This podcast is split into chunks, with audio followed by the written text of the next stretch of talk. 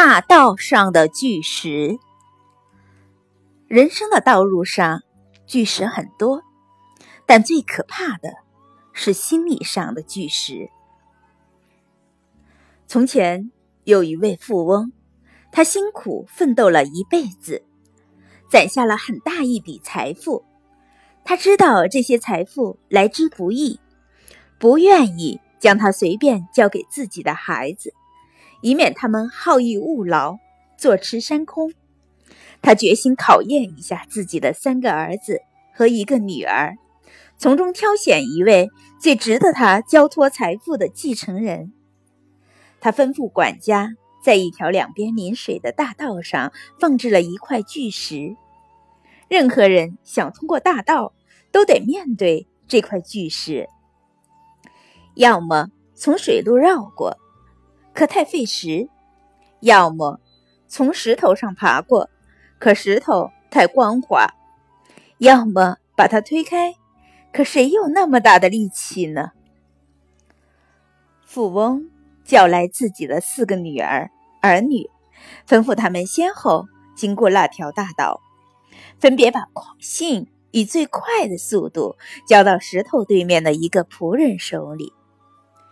最后，四个儿女都完成任务回来了。富翁开始一一询问他们：“孩子们，现在说说看，你们是如何把信是送到对面去的？”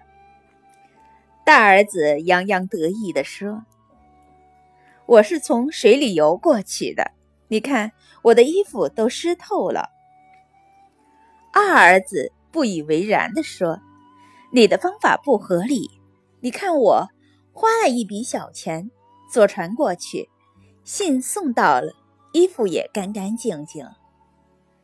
三儿子马上抢白道：“你们一个弄湿了衣服，一个花了冤枉钱，都不如我。我是自己爬过那块巨石的，只是稍微费了点力气而已。”听了三个儿子的话后，富翁。转向自己的小女儿，说说看，孩子，你是怎么过去的？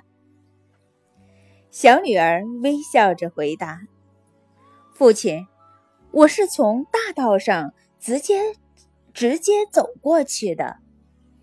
这怎么可能呢？